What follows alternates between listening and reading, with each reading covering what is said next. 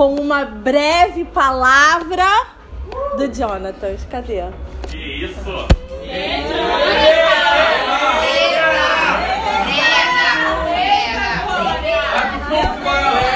Você aqui mas não vai ser o que falar não, gente. Quer que abaixe o Então, gente, eu pego de surpresa agora, sério. Pega de surpresa. Pega meio aqui, mano. É, não fica com medo não. Surpresa nada que a gente falou que ia fazer isso. Então, é, eu falei com os pastores aqui hoje, né, que a gente vai ter que aumentar o feijão lá de casa.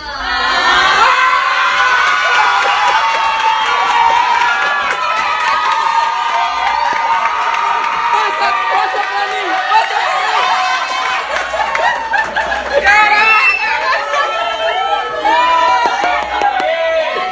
Aí, Eu André! Semana Pega essa aí, André!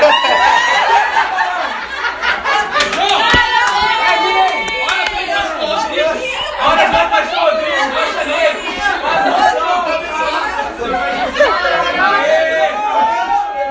Ele quer ser pai de muitos filhos. Aí, ó, Cadu pediu a criação aqui, né? Chega, gente! Chega! Chega! Aqui, ó, já chega. Gente! Aí, Gisele!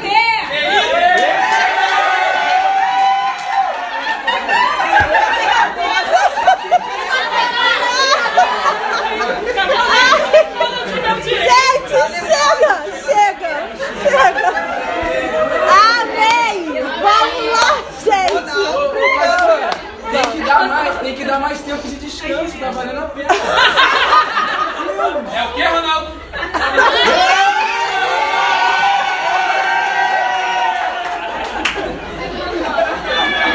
Gente, vamos lá! Segunda notícia, vocês vão perder! Vocês vão perder! Não, gente. Quem vai casar? Quem orou pra pastora Lilian ficar? Mateus. Deu certo!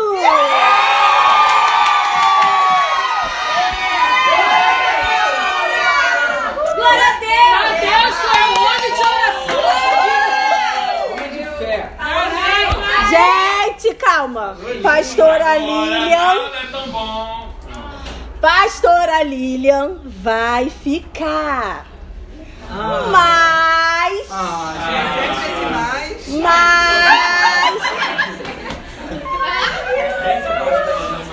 os pastores de campos vão trocar de igreja.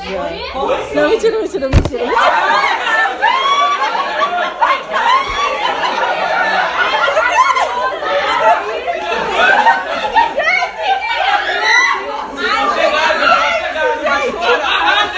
eu, eu, só, eu só fui vendo as caras, gente. Calma, calma, calma, calma. Calma, calma. Gente, gente, gente, é sério. Nós vamos enviar Isa Cavalcante pra Tijuca. Sim. A gente teve que escolher a melhor.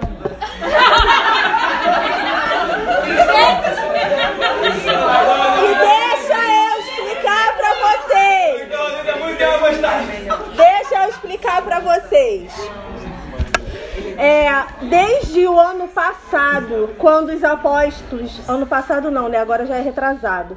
Quando os, em 2019, quando os apóstolos passaram a igreja pra gente, eles já queriam que a Isa acompanhassem eles. Alguns aqui até sabem disso.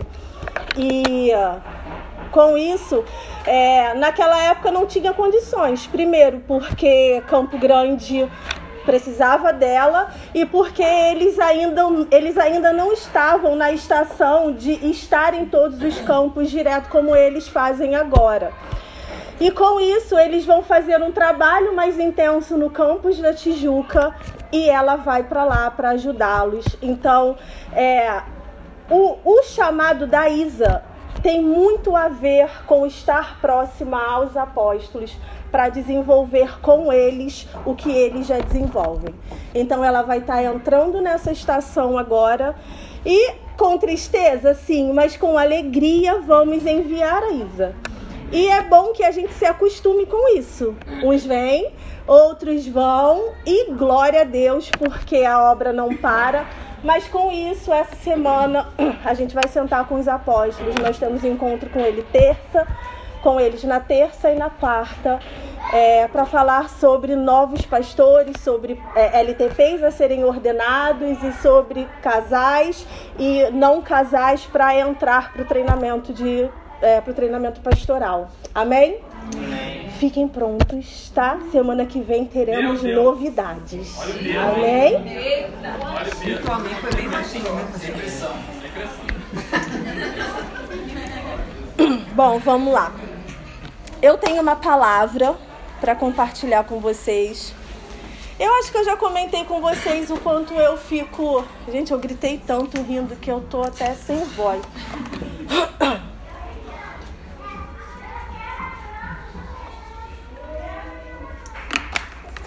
o quanto eu fico reflexiva, né? Final do ano, já comentei isso com vocês. E eu tenho pensado muito porque um novo ano, eu sempre fico assim no meu aniversário e quando o ano vira. Então eu fico sempre no meio do ano, porque eu faço aniversário no meio do ano e no final do ano. É, e sempre quando um ano vira, é, para mim, né? Já falei isso para vocês, pode ser uma besteira, mas para mim é, são novas oportunidades. E um novo ano é uma época onde a gente quer fazer muitas coisas, né? Não, esse ano, esse ano sai. Esse ano isso vai acontecer. Esse ano aquilo vai acontecer. Agora vai, agora vai dar certo e a gente faz é, muitos planos. Mais uma coisa que Deus tem falado comigo é, é sobre realinhamento. Então hoje nós vamos falar um pouquinho sobre realinhamento. Um novo ano é uma oportunidade para nós realinharmos coisas nas nossas vidas. É tempo para a gente parar um pouco, refletir, tomar um ar para poder prosseguir.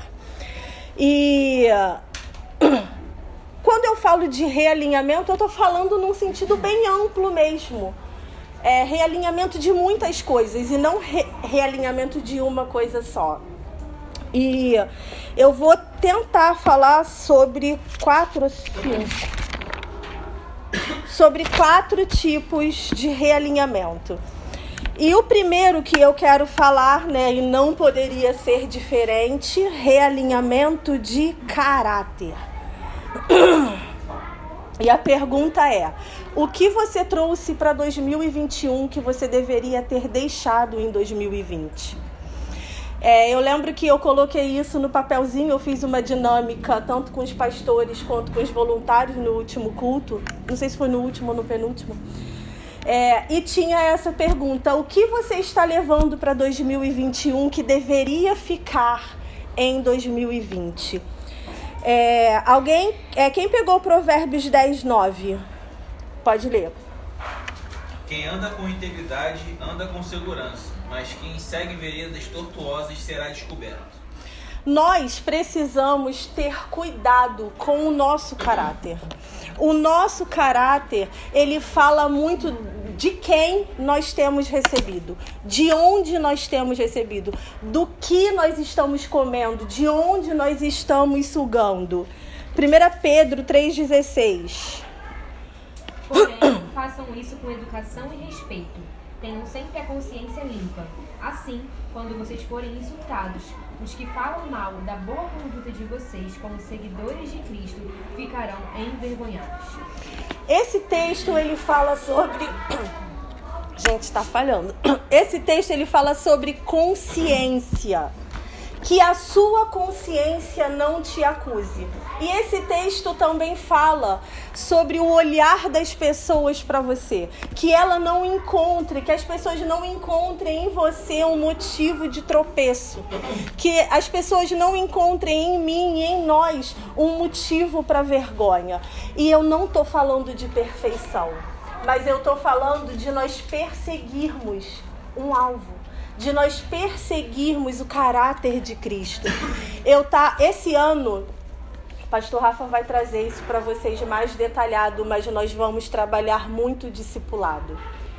E o que é discipulado, né? Para muitas pessoas é, ele é, ele funciona como muitas coisas. Para pessoas, para algumas pessoas é só estudo, para outras pessoas é andar com uma pessoa, mas discipulado para mim é formar o caráter de Cristo em alguém. E nós vamos trabalhar isso. Agora, como é que eu vou formar o caráter de Cristo em alguém se eu não tenho o caráter de Cristo? É claro que todos nós vamos precisar crescer e realinhar esse caráter a vida inteira. Mas a gente não pode ficar repetindo os mesmos erros. Eu me lembrei de uma vez que a apóstola estava trazendo algum ensinamento. É, se eu não me engano, foi para os pastores de campos, eu só não lembro em qual ocasião foi. E ela disse o seguinte: se você é corrigido três vezes pela mesma coisa, você está em rebeldia. Eu fiquei assim, ó, chocada. E eu parei para pensar e faz muito sentido. Se o Senhor ou o meu líder ou o meu pai, o meu cônjuge precisa me corrigir sempre na mesma coisa, eu estou em rebelião. Mas não se trata de rebelião, de divisão, de pessoas, não. Eu estou em rebelião contra Deus. E o nosso caráter, ele precisa, ele precisa ser mole. Mole no sentido de quando Cristo quiser tirar um pedaço, ele, ele, ele, ele vai. Você não vai prender. E aí ele vai tirar um pedaço que não presta, e aí ele vem com uma parte boa e coloca, e ele vai te formando, arranca o que não, o que, o que não presta, o que não frutifica, o que não edifica e ele vai colocando coisas dele, características dele, ferramentas dele no teu caráter, para que quando você chegar no dia de prestar contas, você se pareça com ele. Nós precisamos realinhar o nosso caráter, nós precisamos ser parecidos com Cristo. É, Filipenses 4:8. Ninguém pegou esse? Eu. Pegou. Finalmente, irmãos, tudo que for verdadeiro, tudo que for nobre, tudo que for correto, puro, o que for amável, tudo que for de boa fama, se houver algo em excelente ou digno de louvor, pensem nessas coisas. Esse versículo eu sempre tento decorar ele, mas eu nunca consigo, porque eu sempre embolo a ordem dele toda. Mas um caráter aprovado começa com aquilo que você pensa. Começa com aquilo que você dá lugar, com aquilo que você dá espaço no seu pensamento, porque os seus pensamentos vão formar os seus sentimentos e as suas atitudes. É psicologia? É, mas é real. Isso vai formar o que você faz. Os, aquilo que você pensa vai virar uma atitude, você pode ter certeza. Por isso a palavra diz: pensa em tudo isso que a Amanda falou, que é de boa fama, que eu já não lembro de mais nada, mas é isso. Você tem que pensar é nisso, porque os seus frutos serão, é, virão desse lugar. Um bom lugar para estar é onde a nossa consciência não nos acusa. É, a, gente não, a gente não precisa se preocupar com aquilo que as pessoas estão falando sobre nós. Mas nós precisamos dar ênfase ao, a que o Espírito está ministrando na nossa consciência. Não seja acusado pela sua consciência. O que as pessoas falam é importante é até um ponto até um ponto, mas não é e nunca vai ser mais importante do que aquilo que o Espírito ministra na sua consciência a respeito de você, do seu relacionamento com Ele. Um caráter bem desenvolvido fala de uma convicção bem estabelecida. Qual é a tua convicção? É, Miqueias 6,8. Alguém pegou esse? Ele mostrou a você, homem, o que é bom e o que o Senhor exige. Pratique a justiça, ame a fidelidade e ande humildemente com seu Deus. E é isso. Isso é ter um bom caráter. Pratica. Seja humilde. Pense nas coisas do alto. Não seja iníquo, não seja amigo da iniquidade. É, eu estava lendo Salmos 1, dia 1, e Salmos 1 fala sobre com quem você anda. Com quem você anda? De onde você recebe? Salmos 1 fala que existe uma árvore. Não sei que tu, tá, tu quer falar. Salmos 1 fala que existe uma árvore e que você vai ser como essa árvore. E ser como essa árvore fala de constância. Você já viu uma árvore brotar da noite para o dia? Não brota da noite para o dia. E onde você está fincado? Onde você está firmado? Sempre, sempre haverá alguém melhor do que nós. Sempre haverá. Sempre haverá. Você nunca vai ser o suprassumo do, do, do tudo sempre vai ter alguém fazendo algo melhor do que você. Só que as suas limitações não afetam a forma como Deus te vê. Não afeta. Lá em Êxodo 4, é, Deus chama Moisés. Alguém pegou Êxodo 4:10? Ou eu só mencionei? Lê então aí pra gente.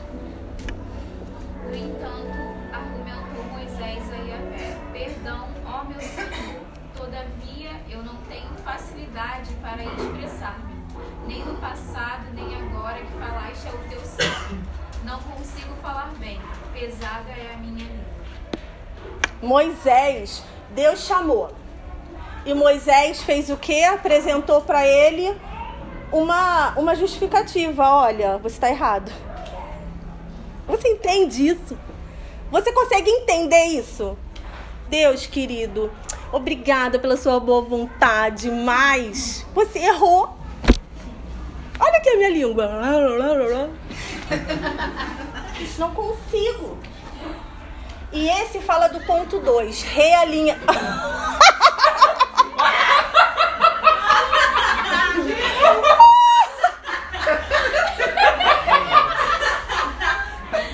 Agora eu vou ter que contar. Alguém, alguém, alguma vez, um voluntário foi imitar a Adriane falando e disse: Ah, porque ela fala. Ela contou isso para os pastores e agora os meus filhos ficam zoando ela. E aí eu fui falar agora, elas riram, aí eu lembrei. Mas não foi de propósito. Gente, vocês são demais, amém. Isso fala do segundo ponto, que é o realinhamento da missão. Deus chamou Moisés e Moisés disse para ele: Olha, acho que você não viu direito, né? Olha quem eu sou. A minha língua ela é pesada, eu não consigo falar direito. Então, e aí ele deu, né? Várias desculpas, muitas, muitas e, e muitas desculpas. É, só que foi como eu falei, as suas limitações não afetam a maneira como Deus te vê. E aí entra o coadjuvante, Arão, na história. Arão falava muito bem, mas Deus entregou para Moisés. Deus entregou para Moisés. Deus chamou vocês. E eu sei que todo mundo aqui tem os seus questionamentos. Todo mundo aqui tem as suas justificativas. Eu tenho. Muitas vezes eu chego diante de Deus e você precisa de óculos. Não pode ser, não é possível. Não, eu não sou essa pessoa. Mas ele insiste. Por quê? Porque as minhas limitações não esbarram na visão que ele tem a meu respeito. As suas limitações não esbarram na visão que ele tem ao seu respeito. Vocês foram chamados para uma grande obra. E Sambalate tá lá, ó, tentando tirar o teu foco, tenta, tentando dissuadir você da sua missão. Leia Neemias 6 que você vai saber do que eu tô falando. E você não pode parar, você está construindo uma grande obra. É uma grande obra. Sempre haverá alguém melhor do que nós para fazer aquilo que nós fazemos, mas existe um motivo para ser você. E isso fala da sua missão. Qual é a sua missão? E isso não é para gerar arrogância no seu coração. Ah, sou eu. Que... Não, é para gerar convicção. Porque Sambalate vem para tentar tirar você do foco. Mas se você é convicto, e convicção é diferente de soberba. Se você é convicto, você não é movido. A soberba ainda te move, mas a convicção não move você. E nós precisamos saber para o que fomos chamados, porque é tempo de realinhar a missão. Não passe para Arão a sua missão. Não passe para o seu líder, não passe para o seu cônjuge, não passe para o seu pastor, não passe para o seu pai, não passe para sua mãe. O que é sua missão é sua missão. E, e eu falo também para cônjuges, porque eu tenho uma missão, meu marido tem uma missão. Meu marido, tudo que ele fala termina em morte. Tudo que eu falo termina em caráter. Nós não somos melhores um do que o outro, tá? Nós andamos juntos, mas eu fui chamada para falar sobre caráter. Ele foi chamado para falar de morte. Amém. E ele não pode passar para mim a missão dele e eu não posso passar para ele a minha missão. Nós desenvolvemos isso juntos, cônjuges. Vocês desenvolvem a missão juntos. Ninguém é sombra de ninguém. Deus tem algo para vocês. Arão faz parte do processo, mas não do propósito. E quando Moisés quis passar para Arão, ele não só quis passar o processo, ele queria passar o propósito. E Deus teve que realinhar a missão dele, teve que realinhar a perspectiva dele. Arão não é menos importante. Arão tem a missão dele e ele foi extremamente importante. Mas nós estamos falando aqui de Moisés, querendo negligenciar a missão dele, querendo passar para Arão e acumular, né? Não, bonitão, você que fala bem, fica com a tua de quebra, fica com a minha também, porque eu não sei falar. Mas não. Você tem a sua, Arão tem a dele. Amém? Amém. Deus disse que falaria com Moisés e não com Arão. E foi isso que ele fez. Ele falou com Moisés. Ele não falou com Arão. E existe um motivo. Exi não é porque ninguém é melhor do que ninguém. Mas existe um motivo pelo qual era Moisés e não era Arão. Existe um motivo pelo qual é você e não sou eu. A unção é derramada para suprir necessidades. E nós somos um povo que gosta de ver a unção cair. A gente gosta de ver o mover, a gente gosta de ver a unção sendo derramada. E algo muito particular, eu orava muito por isso. Né? E teve uma parte que eu fui muito intensa orando, Senhor, me dá unção, me dá unção, me dá unção. E eu olhava às vezes, né, pro meu marido muito ungido e eu ficava, gente, como ele consegue? Porque eu não consigo, eu também oro, eu também leio a Bíblia e eu não consigo. E eu ficava, Deus, me dá unção, me dá unção. E Deus começou a me dar um monte de problema. Pedi unção. Pedi unção. Qual a parte que eu te pedi unção? E você tá me dando um monte de problema. Ele falou assim: é para isso. A unção é para o serviço. A unção não é para você ser cheio, ai, ungida. Derrama unção aqui, uh! É toda minha. Unção não é para isso. Unção é para servir a igreja local. Unção é para derramar no próximo. Unção vai te esticar, vai te multiplicar, vai fazer você ficar sem dormir porque tem gente precisando e tá tudo bem.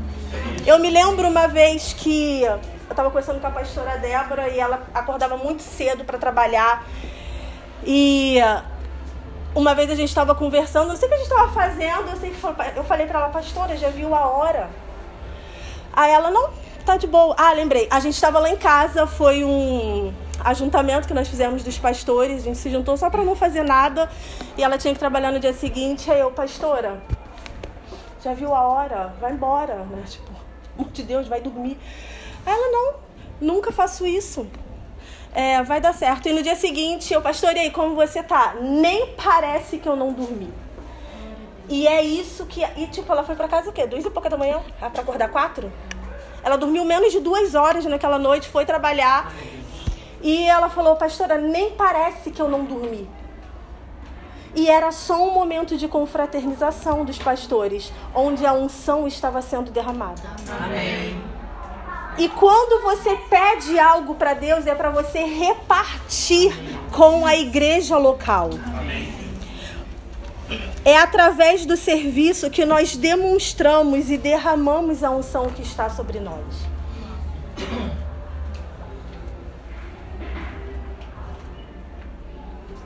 A sua missão tem a ver com unção, mas tem a ver com derramar ela na vida das pessoas. Quanto mais você derrama, mais ela cresce. O terceiro ponto, e eu não vou conseguir falar o quarto, mas o terceiro ponto é realinhamento da visão. E é muito, muito, muito parecido com a missão, mas no final você vai entender a diferença das duas. Uma vez o pastor Rodrigo trouxe uma palavra, acho que foi para os pastores, é, e, ele, e eu lembro que ele falou o seguinte: no, nós precisamos relembrar o que foi nos ensinado. Você precisa lembrar das, das aulas da EU, das aulas da EDM, você precisa lembrar continuamente dos pilares, da visão. Você precisa lembrar dos ensinamentos do encontro da liderança. E ele falou: é, é como jogar gasolina no fogo. Nunca vou esquecer isso. Quando você se lembra quando você se lembra, a sua visão ela é realinhada. É quando você para e assim, por que, que eu tô aqui? O que, que eu tô fazendo aqui? Por que eu tô nesse lugar? E aí você começa a pensar e a lembrar de todos os ensinos que você recebeu, de tudo que Deus falou para você quando você entrou no treinamento de liderança, quando nós chamamos você para entrevista e falamos: "Olha, você tem um chamado". Aí, normalmente vocês ficam com aquela cara assim, ó. Eu? Sim, você tem um chamado. Deus quer desenvolver algo através da sua vida. Vai para as aulas da Escola United, vai para as aulas da EDM, se lembra porque você está aqui. Relembra os pilares da igreja, porque você está aqui fazendo o que você faz. E isso fala sobre visão. Realinhar a visão é como jogar gasolina num pequeno fogo. O pastor Rodrigo falou isso quando ele trouxe esse ensinamento para nós. E às vezes o nosso fogo já está quase assim, ó. Já, tu olha assim, ó, tu já nem vê mais. Tu até vê uma fumaça assim, ó. Muito cansada saindo. Mas às vezes cansa. E se lembrar de tudo que você passou até aqui é como jogar gasolina nesse, nessa brasinha. Vai fazer assim. Uh! Aleluia. E aí você vai ser realinhado na sua visão. A, a jornada não pode apagar ou enfraquecer a visão. A sua jornada, tudo que você desenvolve, não pode apagar ou enfraquecer a visão. Não pode. Por quê? Porque é a visão que te mantém na missão. Se você não estiver com a sua visão alinhada, você não vai conseguir se manter na missão e desenvolver aquilo que Deus tem para você. Eclesiastes 7, 8. O fim de uma coisa vale mais do que o seu começo. A pessoa paciente é melhor do que a orgulhosa. NTLH?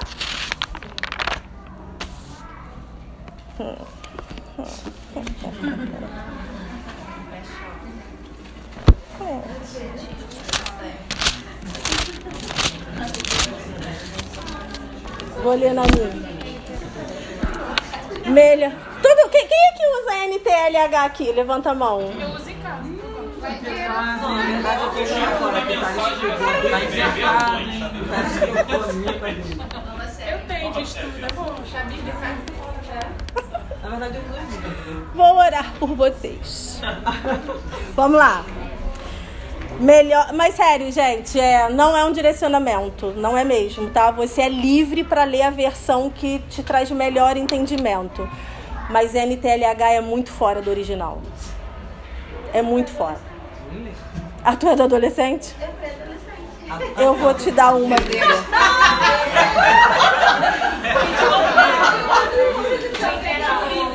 Oi? Eu não consigo interpretar.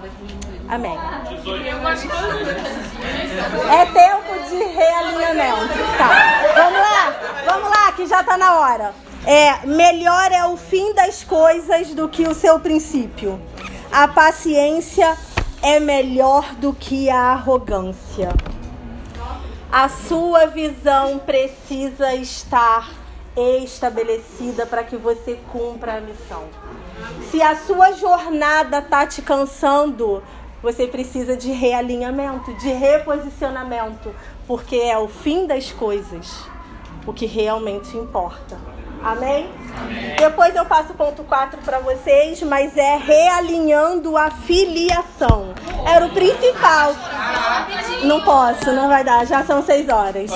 Mas depois eu faço esse ensinamento com vocês. É, vamos orar, fica de pé rapidinho. Vou orar rapidinho, se você quiser, depois você pegar o microfone. Amém.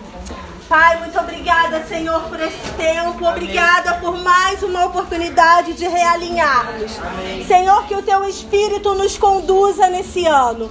Que ele fale ao nosso coração. Que dê essa instrução fresca, Senhor dos céus, para nós. Te entregamos as nossas vidas. Confiamos naquilo que você tem para nós, Senhor. E nos rendemos, Senhor, radicalmente a Ti. Muito obrigada por esse novo ano, por essas novas oportunidades. Eu te dou graça por essa liderança, Senhor. E eu peço a tua bênção sobre nós. Muito obrigada, em nome de Jesus. Amém.